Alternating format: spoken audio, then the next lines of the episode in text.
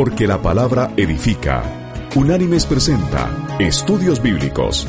El presente estudio en su versión escrita puede ser descargado del sitio www.unánimes.org. A continuación, el estudio de hoy. El estudio de hoy se llama La Era de la Promesa. Analicemos entonces la dispensación de la promesa o el pacto con Abraham. Este pacto, que comienza en el libro del Génesis capítulo 11 versículo 10, se extiende hasta el Éxodo capítulo 19 versículo 2. En él, la responsabilidad humana fue dada en la forma de confiar en las promesas de Dios reveladas a Abraham. El contenido de su revelación divina incluía la promesa a Abraham, la promesa a Israel, la simiente de Abraham, de la que saldría una gran nación, y el canal para el cumplimiento de la promesa de Dios. Y una promesa de bendición a toda la tierra a través de Abraham. El principio fue también establecido de manera que Dios bendijera a aquellos que bendijeran a Abraham y maldijera a aquellos que maldijeran la simiente de Abraham. Estas fueron las promesas. Todas ellas se contienen en el libro del Génesis. Y vamos a leerlas. La primera está en el capítulo 12, versículos 2 y 3. Y dice, Haré de ti una nación grande, te bendeciré, engrandeceré tu nombre y serás bendición. Bendeciré a los que te bendigan, y a los que te maldigan maldeciré, y serán benditas en ti todas las familias de la tierra. Fin de la cita. La segunda promesa está en el capítulo 13, versículo 16, que dice, Haré tu descendencia como el polvo de la tierra, que si alguno puede contar el polvo de la tierra, también tu descendencia será contada. Fin de la cita. La tercera promesa se encuentra en el capítulo 15, versículo 5, que dice, Entonces lo llevó fuera y le dijo, Mira ahora los cielos y cuenta las estrellas, si es que las puedes contar. Y añadió, Así será tu descendencia. Fin de la cita. Y en el mismo capítulo 15, versículo 15, el Señor dice, Tú en tanto te reunirás en paz con tus padres y serás sepultado en buena vejez. Fin de la cita. Y en el capítulo 17, desde el versículo 6 hasta el 8, el Señor dice, Te multiplicaré en gran manera, y de ti saldrán naciones y reyes estableceré un pacto contigo y con tu descendencia después de ti, de generación en generación, un pacto perpetuo, para ser tu Dios y el de tu descendencia después de ti. Te daré a ti y a tu descendencia después de ti la tierra en que habitas, toda la tierra de Canaán, en heredad perpetua, y seré el Dios de ellos. Fin de la cita. Y en el capítulo 28, versículos 13 y 14, el Señor dice, Jehová estaba en lo alto de ella y dijo, Yo soy Jehová, el Dios de Abraham tu padre, y el Dios de Isaac.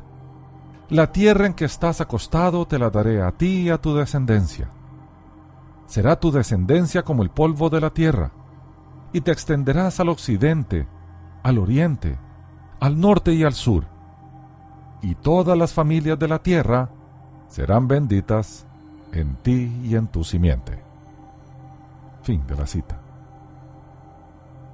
El pacto abrahámico es uno de los pactos importantes de la Biblia e incluye la provisión de que Israel, que hasta entonces no existía como nación, sería una nación para siempre.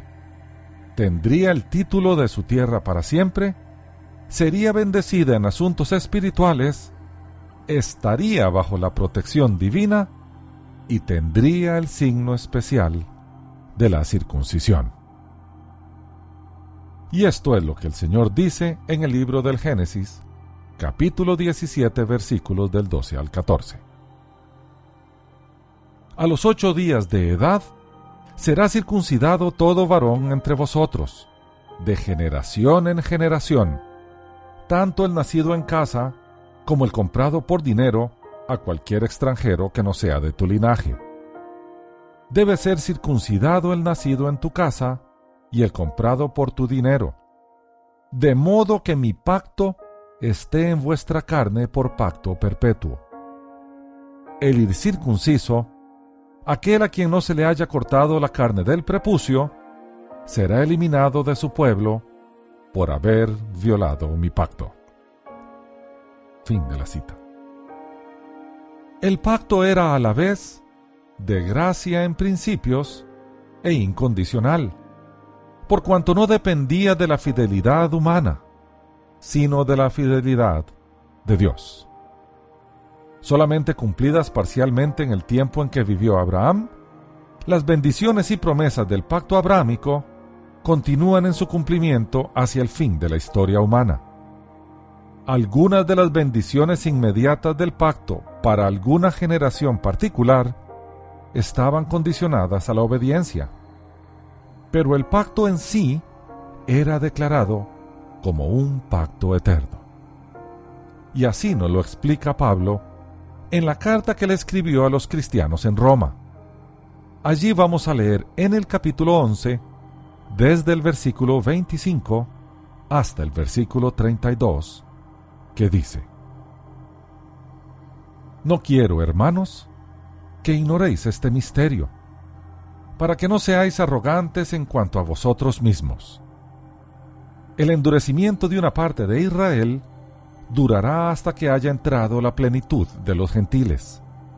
Luego todo Israel será salvo como está escrito. Vendrá de Sión el libertador, que apartará de Jacob la impiedad, y este será mi pacto con ellos, cuando yo quite sus pecados. Así que en cuanto al Evangelio, son enemigos por causa de vosotros, pero en cuanto a la elección, son amados por causa de sus padres, porque irrevocables son los dones y el llamamiento de Dios. Como también vosotros erais en otro tiempo desobedientes a Dios, pero ahora habéis alcanzado misericordia por la desobediencia de ellos, así también estos ahora han sido desobedientes, para que por la misericordia concedida a vosotros, ellos también alcancen misericordia. Pues Dios sujetó a todos en desobediencia para tener misericordia de todos. Fin de la cita. El pacto con Abraham fue dirigido primeramente a Abraham y a sus descendientes. Sin embargo, después se revela que los descendientes de Abraham no son los que circuncidan su carne, sino los que circuncidan su corazón. El Israel genuino es el pueblo de fe, el que heredó esa fe de su patriarca Abraham quien creyó a Dios y le fue contado por justicia. El mundo como un todo continuaba bajo el gobierno humano y la conciencia como su responsabilidad primaria. Pero había una promesa renovada de redención. Esto dice el libro del Génesis capítulo 17 versículo 7. Estableceré un pacto contigo y con tu descendencia después de ti de generación en generación, un pacto perpetuo, para ser tu Dios y el de tu descendencia después de ti. Fin de la cita. Y así lo explica Pablo en la carta enviada a la iglesia en Roma.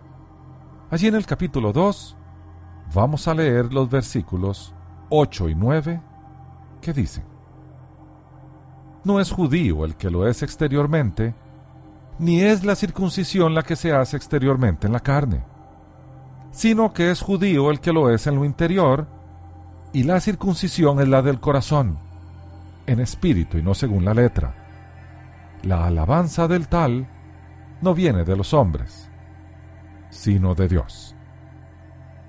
Fin de la cita. Y este concepto el apóstol lo extiende en el capítulo 4 de la misma carta.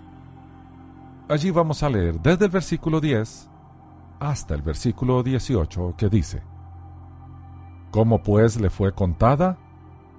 Estando en la circuncisión o en la incircuncisión. No en la circuncisión, sino en la incircuncisión.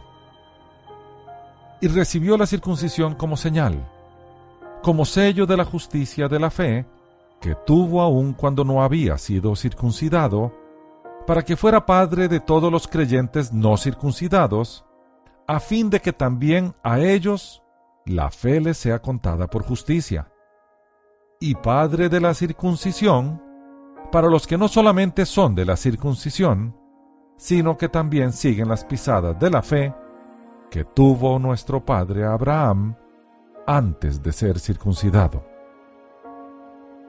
La promesa de que sería heredero del mundo fue dada a Abraham o a su descendencia no por la ley, sino por la justicia de la fe. Porque si los que son de la ley son los herederos, vana resulta la fe y anulada la promesa. La ley produce ira, pero donde no hay ley, tampoco hay transgresión. Por eso, la promesa es fe, para que sea por gracia, a fin de que sea firme para toda su descendencia, no solamente para la que es por la ley, sino también para la que es de la fe de Abraham. Él es Padre de todos nosotros, como está escrito te he puesto por Padre de muchas naciones. Y lo es delante de Dios, a quien creyó, el cual da vida a los muertos y llama las cosas que no son, como si fueran. Él creyó en esperanza contra esperanza, para llegar a ser el Padre de muchas naciones, conforme a lo que se le había dicho. Así será tu descendencia. Fin de la cita. Vistas las promesas, analicemos ahora el patrón del fracaso. Bajo el pacto abrahámico, sin embargo, había un constante patrón de fracaso, el cual se manifestó de la siguiente manera. Primero, en la demora de ir a la tierra prometida. La voz de Dios se debe obedecer al instante sin demora. Y esto nos dice la narrativa bíblica en el libro del Génesis capítulo 11 versículo 31. Tomó tarea a su hijo Abraham, y a Lod hijo de Arán, hijo de su hijo, y a Sarai su nuera, mujer de su hijo Abraham, y salió con ellos de Ur de los Caldeos para ir a la tierra de Canaán. Pero cuando llegaron a Arán, se quedaron allí. Y fueron los días de Taré 205 años, y murió Taré en Arán. Fin de la cita. Segundo, en Abraham al ser el padre de Ismael. Dios había prometido un hijo.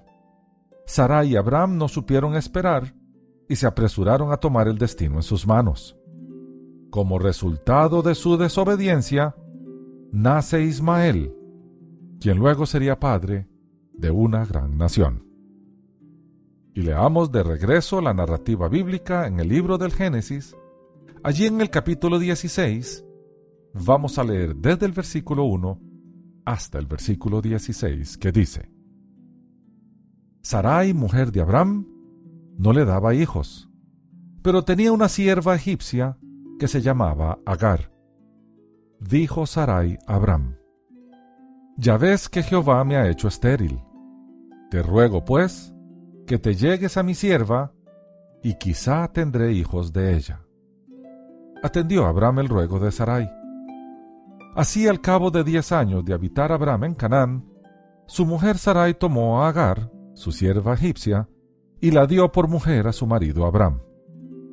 Él se llegó pues a Agar, la cual concibió, pero al ver que había concebido, miraba con desprecio a su señora.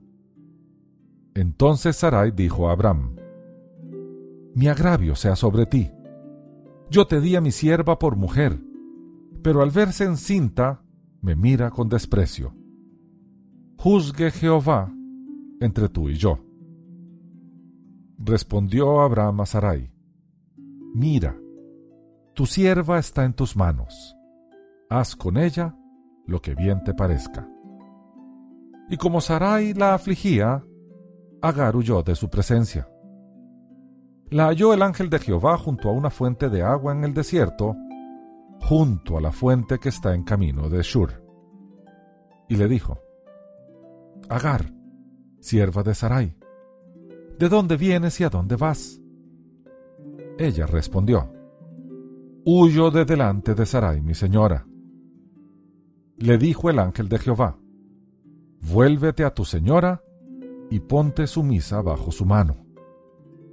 Le dijo también el ángel de Jehová, Multiplicaré tanto tu descendencia que por ser tanta no podrá ser contada. Y añadió el ángel de Jehová, Has concebido y darás a luz un hijo, y le pondrás por nombre Ismael, porque Jehová ha oído tu aflicción. Será un hombre fiero, su mano se levantará contra todos, y la mano de todos contra él, y habitará delante de todos sus hermanos. Entonces dio Agar a Jehová, que hablaba con ella, el nombre de Tú eres el Dios que me ve, porque dijo, ¿acaso no he visto aquí al que me ve? Por lo cual llamó al pozo, Pozo del viviente que me ve. Este pozo está entre Cades y Bered. Agar dio a luz un hijo a Abraham, y Abraham puso por nombre Ismael al hijo que le dio Agar. Abraham tenía 86 años de edad cuando Agar dio a luz a Ismael. Fin de la cita. Tercero, en descender a Egipto. Dios le dio una tierra a Abraham. Allí debió permanecer. Sin embargo, no lo hizo. Y esto se narra en el libro del Génesis, en el capítulo 12, versículo 10, y también vamos a leer el capítulo 13, versículo 1. Y dice así la escritura. Hubo entonces hambre en la tierra, y descendió Abraham a Egipto para vivir allí, porque era mucha el hambre en la tierra. Subió pues Abraham de Egipto hacia el Negev con su mujer y con todo lo que tenía, y con él iba Lot. Fin de la cita. Sin embargo, Abraham siempre fue un hombre de fe. Es evidente, sin embargo, que Abraham creció en fe y en gracia, y finalmente tenía la voluntad de sacrificar aún a su hijo Isaac en obediencia a Dios. Y así nos lo narra la Biblia. Eso se encuentra en el libro del Génesis, capítulo 22, versículos del 1 al 18. ¿Qué dice? Aconteció después de estas cosas que Dios probó a Abraham y le dijo, Abraham. Este respondió, Aquí estoy. Y Dios le dijo, Toma ahora tu hijo tu único, Isaac, a quien amas. Vete a tierra de Moriah y ofrécelo allí en holocausto sobre uno de los montes que yo te diré. Abraham se levantó muy de mañana, ensilló su asno, tomó consigo a dos de sus siervos y a Isaac su hijo. Después cortó leña para el holocausto, se levantó y fue al lugar que Dios le había dicho. Al tercer día, alzó Abraham sus ojos y vio de lejos el lugar. Entonces dijo Abraham a sus siervos, Esperad aquí con el asno. Yo y el muchacho iremos hasta allá, adoraremos y volveremos a vosotros. Tomó Abraham la leña del holocausto y la puso sobre Isaac, su hijo. Luego tomó en su mano el fuego y el cuchillo, y se fueron los dos juntos. Después dijo Isaac a Abraham su padre, Padre mío. Él respondió, Aquí estoy, hijo mío. Isaac le dijo, Tenemos el fuego y la leña, pero ¿dónde está el cordero para el holocausto? Abraham respondió, Dios proveerá el cordero para el holocausto, hijo mío. E iban juntos. Cuando llegaron al lugar que Dios le había dicho, edificó allí Abraham un altar, compuso la leña, ató a Isaac su hijo y lo puso en el altar sobre la leña. Extendió luego Abraham su mano y tomó el cuchillo para degollar a su hijo. Entonces el ángel de Jehová lo llamó desde el cielo. Abraham, Abraham. Él respondió, Aquí estoy. El ángel le dijo, No extiendas tu mano sobre el muchacho, ni le hagas nada, pues ya sé que temes a Dios por cuanto no me rehusaste a tu hijo, tu único hijo. Entonces alzó Abraham sus ojos y vio a sus espaldas un carnero trabado por los cuernos en un zarzal. Fue Abraham, tomó el carnero y lo ofreció en holocausto en lugar de su hijo. Y llamó Abraham a aquel lugar, Jehová proveerá. Por tanto se dice hoy, en el monte de Jehová será provisto. Llamó el ángel de Jehová a Abraham por segunda vez desde el cielo y le dijo, Por mí mismo he jurado, dice Jehová, que por cuanto has hecho esto y no me has rehusado a tu hijo, tu único hijo, de cierto te bendeciré y multiplicaré tu descendencia como las estrellas del cielo y como la arena que está a la orilla del mar. Tu descendencia se adueñará de las puertas de sus enemigos en tu simiente serán benditas todas las naciones de la tierra, por cuanto obedeciste a mi voz. Fin de la cita. Adicionalmente, Isaac, su hijo, también fracasó. Siguiendo a Abraham, Isaac fracasó viviendo tan cerca de Egipto como era posible, sin violar el mandamiento de Dios. Y así lo describe el libro del Génesis en el capítulo 26, versículos del 6 al 17, que dice, Habitó pues Isaac en Gerar. Y cuando los hombres de aquel lugar le preguntaron acerca de su mujer, él respondió, Es mi hermana, pues tuvo miedo de decir, Es mi mujer, pensando que tal vez los hombres del lugar lo matarían por causa de Rebeca, pues ella era de hermoso aspecto. Sucedió después de muchos días de estar él allí, que Abimelech, rey de los filisteos, mirando por una ventana, vio a Isaac que acariciaba a Rebeca su mujer. Entonces llamó Abimelech a Isaac y le dijo, Ciertamente ella es tu mujer. ¿Por qué pues dijiste es mi hermana? Isaac le respondió, Porque me dije, quizá moriré por causa de ella. Pero Abimelech replicó, ¿Por qué nos has hecho esto? Un poco más, y habría dormido alguno del pueblo con tu mujer, y tú habrías traído el pecado sobre nosotros. Entonces Abimelech amenazó a todo el pueblo diciendo, El que toque a este hombre o a su mujer, de cierto morirá. Sembró Isaac en aquella tierra y cosechó aquel año el ciento por uno. Y lo bendijo Jehová. Se enriqueció y fue prosperado, y se engrandeció hasta hacerse muy poderoso. Poseía hato de ovejas, hato de vacas y mucha servidumbre, y los filisteos le tuvieron envidia. Todos los pozos que habían abierto los criados de su padre Abraham en sus días, los filisteos los habían cegado y llenado de tierra.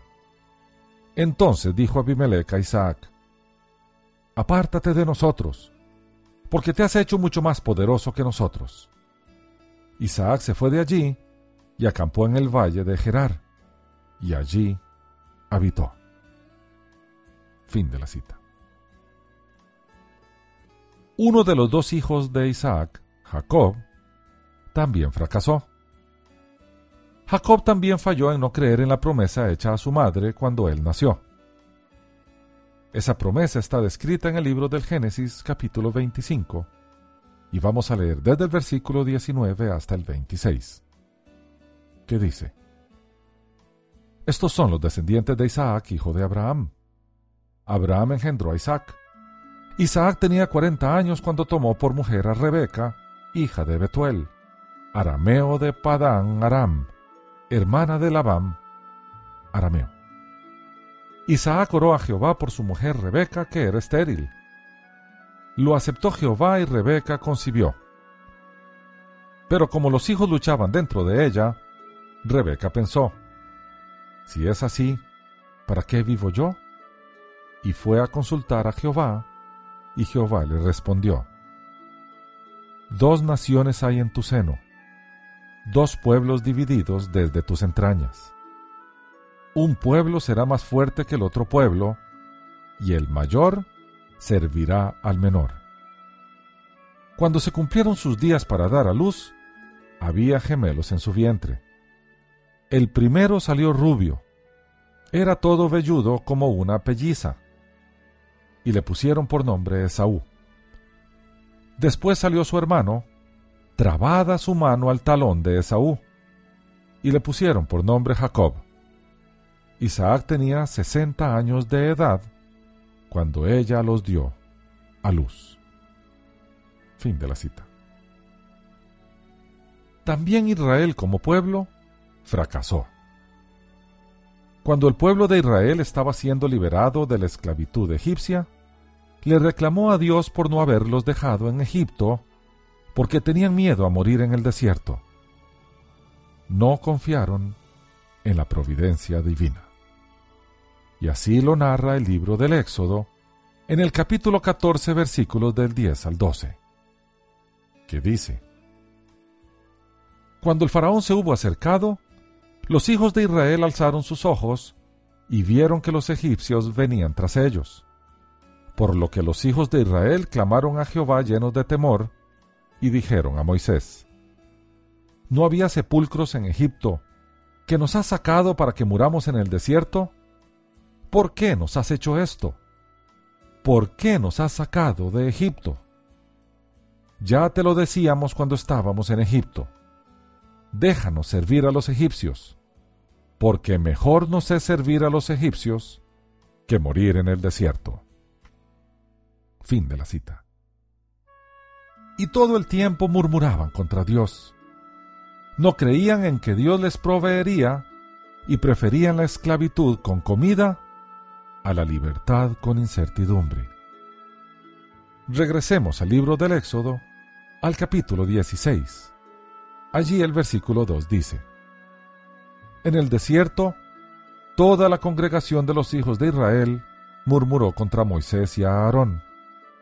Los hijos de Israel les decían, Ojalá hubiéramos muerto a manos de Jehová en la tierra de Egipto, cuando nos sentábamos ante las ollas de carne cuando comíamos pan hasta saciarnos, pues nos habéis sacado a este desierto para matar de hambre a toda esta multitud. Fin de la cita.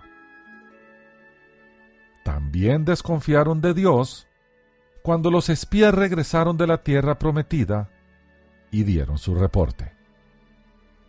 Esto está consignado en el libro de números, en el capítulo 13, desde el versículo 26 hasta el 33, y en el capítulo 14 desde el versículo 1 al 3. ¿Qué leemos? Fueron y se presentaron ante Moisés, Aarón y toda la congregación de los hijos de Israel en el desierto de Parán, en Cádiz. Les dieron la información a ellos y a toda la congregación y les mostraron los frutos de la tierra. También les contaron nosotros llegamos a la tierra a la cual nos enviaste, la que ciertamente fluye leche y miel. Estos son sus frutos. Pero el pueblo que habita aquella tierra es fuerte, y las ciudades muy grandes y fortificadas. También vimos allí a los hijos de Anac. Amalek habita en el Negev. El Eteo, el Jebuseo y el Amorreo habitan en el monte el cananeo habita junto al mar y a la ribera del Jordán. Entonces Caleb hizo callar al pueblo delante de Moisés y dijo, Subamos luego y tomemos posesión de ella, porque más podremos nosotros que ellos. Pero los hombres que subieron con él dijeron, No podemos subir contra aquel pueblo, pues es más fuerte que nosotros. Y hablaron mal entre los hijos de Israel de la tierra que habían reconocido, diciendo, La tierra que recorrimos y exploramos es tierra que se traga a sus habitantes. Todo el pueblo que vimos en medio de ella es gente de gran estatura. También vimos allí gigantes, hijos de Anac, raza de gigantes. Nosotros éramos, a nuestro parecer, como langostas, y así les parecíamos a ellos. Entonces toda la congregación gritó y dio voces, y el pueblo lloró aquella noche. Todos los hijos de Israel se quejaron contra Moisés y contra Aarón, y toda la multitud les dijo, Ojalá hubiéramos muerto en la tierra de Egipto, ojalá muriéramos en este desierto. ¿Por qué nos trae Jehová a esta tierra para morir a espada y para que nuestras mujeres y nuestros niños se conviertan en botín de guerra? ¿No nos sería mejor regresar a Egipto? Fin de la cita. Su fracaso es evidente tanto en el momento en que fue dada la ley, como posteriormente en su falla en cuanto a confiar en las promesas de Dios. El fracaso bajo este período cuando la promesa abrahámica era su responsabilidad, resultó en la pérdida temporal de la tierra, su esclavitud en Egipto y en su viaje errante por el desierto antes de entrar en la tierra. Su fracaso estableció la etapa preliminar para la promulgación de la ley mosaica. También Jacob fue culpable de mentira, engaño y de regateo. Jacob no era un hombre honesto. Engañó a su padre Isaac y en contubernio con su madre se dejó la bendición del primogénito Esaú. Y así nos lo narra el Génesis en el capítulo 27 versículos del 1 al 29 que dice, Aconteció que cuando Isaac envejeció y sus ojos se oscurecieron quedando sin vista, llamó a Esaú su hijo mayor y le dijo, Hijo mío. Él respondió, Aquí estoy. Ya soy viejo, dijo Isaac, y no sé el día de mi muerte. Toma pues ahora tus armas, tu aljaba y tu arco, y sal al campo a cazarme algo. Hazme un guisado como a mí me gusta, tráemelo y comeré, para que yo te bendiga antes que muera. Rebeca estaba escuchando cuando Isaac hablaba a su hijo Esaú, y se fue Esaú al campo para buscar la casa que había de traer. Entonces Rebeca habló a su hijo Jacob diciendo, Mira, yo he oído a tu padre, que hablaba con tu hermano Esaú diciendo, Tráeme casa y hazme un guisado para que coma, y te bendiga en presencia de Jehová antes que me muera. Ahora pues, hijo mío, obedece a mi voz en lo que te mando.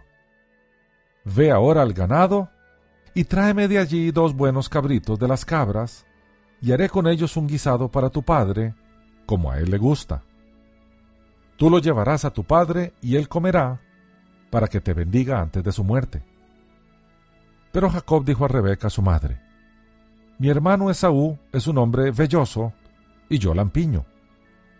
Quizá me palpará mi padre, me tendrá entonces por burlador, y traeré sobre mí maldición y no bendición.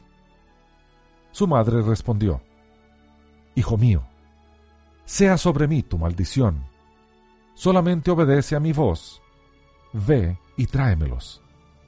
Entonces él fue, los tomó y los trajo a su madre, y su madre hizo un guisado como a su padre le gustaba. Después tomó Rebeca los vestidos de Saúl, su hijo mayor, los más preciosos que ella tenía en casa, y vistió a Jacob su hijo menor. Luego con las pieles de los cabritos, cubrió sus manos y la parte de su cuello donde no tenía vello, y puso el guisado y el pan que había preparado en manos de su hijo Jacob. Entonces éste fue a su padre y dijo, Padre mío. Isaac respondió, Aquí estoy. ¿Quién eres tú, hijo mío? Yo soy Esaú, tu primogénito, respondió Jacob. He hecho como me dijiste. Levántate ahora, siéntate y come de mi casa para que me bendigas. Entonces Isaac dijo a su hijo, ¿Cómo es que la hallaste tan pronto, hijo mío? Jacob respondió, Porque Jehová tu Dios hizo que la encontrara delante de mí. Isaac dijo a Jacob, Acércate ahora y te palparé, hijo mío, para ver si eres o no mi hijo Esaú. Se acercó Jacob a su padre Isaac, quien lo palpó y dijo, La voz es la voz de Jacob, pero las manos las de Esaú. Y no lo reconoció porque sus manos eran vellosas como las manos de Esaú, y lo bendijo. Volvió a preguntar Isaac, ¿Eres tú mi hijo Esaú? Jacob respondió, Yo soy. Dijo entonces, Acércamela y comeré de la casa de mi hijo para que yo te bendiga. Jacob se la acercó e Isaac comió, y le trajo también vino y bebió. Y le dijo Isaac su padre, Acércate ahora y bésame, hijo mío. Jacob se acercó y lo besó. Olió Isaac el olor de sus vestidos y lo bendijo diciendo, Mira, el olor de mi hijo, como el olor del campo que Jehová ha bendecido. Dios, pues, te dé del rocío del cielo y de los frutos de la tierra, y abundancia de trigo y de mosto. Sírvante pueblos y las naciones se inclinen delante de ti. Sé Señor de tus hermanos, y ante ti se inclinen los hijos de tu madre. Malditos sean los que te maldigan, y benditos los que te bendigan. Fin de la cita. Jacob se movió fuera de la tierra hacia Egipto para evitar el hambre. Dios había provisto para Jacob. Este en su lugar sale de la tierra prometida hacia Egipto. Y así lo narra Génesis en el capítulo 43 desde el versículo 1 hasta el 4. ¿Qué dice? Salió Israel con todo lo que tenía. Cuando llegó a Berseba, ofreció sacrificios al Dios de su padre Isaac. Y habló Dios a Israel en visiones de noche y dijo, Jacob, Jacob. Él respondió, Aquí estoy. Entonces Dios dijo, Yo soy Dios el Dios de tu Padre. No temas descender a Egipto, porque allí haré de ti una gran nación. Yo descenderé contigo a Egipto, y yo también te haré volver, y la mano de José cerrará tus ojos. Fin de la cita. Finalmente, analicemos la gracia divina. En la dispensación de la promesa, había mucha gracia divina ilustrada en el constante cuidado de Dios por su pueblo, su liberación de Egipto y la institución de la fiesta de Pascua. La dispensación de la promesa termina en el momento en que fue dada la ley. Texto consignado en el capítulo 19 del libro del Éxodo, pero finaliza solo en el sentido de ser el principio, o prueba principal de responsabilidad la dispensación de la promesa, continúa hacia el fin de la historia, y muchas de sus promesas están aún en vigencia como un objeto de fe y esperanza.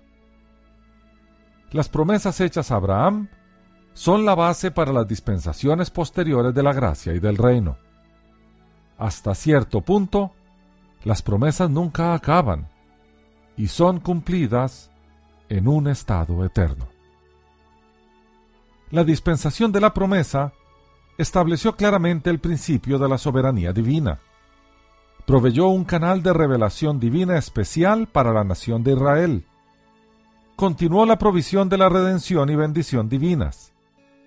Reveló la gracia de Dios y prometió un testimonio para el mundo. Como las otras dispensaciones, terminó en fracaso en lo que se refiere a la conformidad con la voluntad de Dios. Y preparó el terreno para la introducción de la ley como un ayo para traer a los creyentes a Cristo. Hasta aquí el estudio de hoy. El presente estudio está basado parcialmente en publicaciones del ministerio El Adorador. Las citas de las Escrituras son tomadas de la Biblia Reina Valera, revisión 1995. Unánimes presentó Estudios Bíblicos, porque lámpara a mis pies es tu palabra y lumbrera en mi camino. Que Dios te bendiga.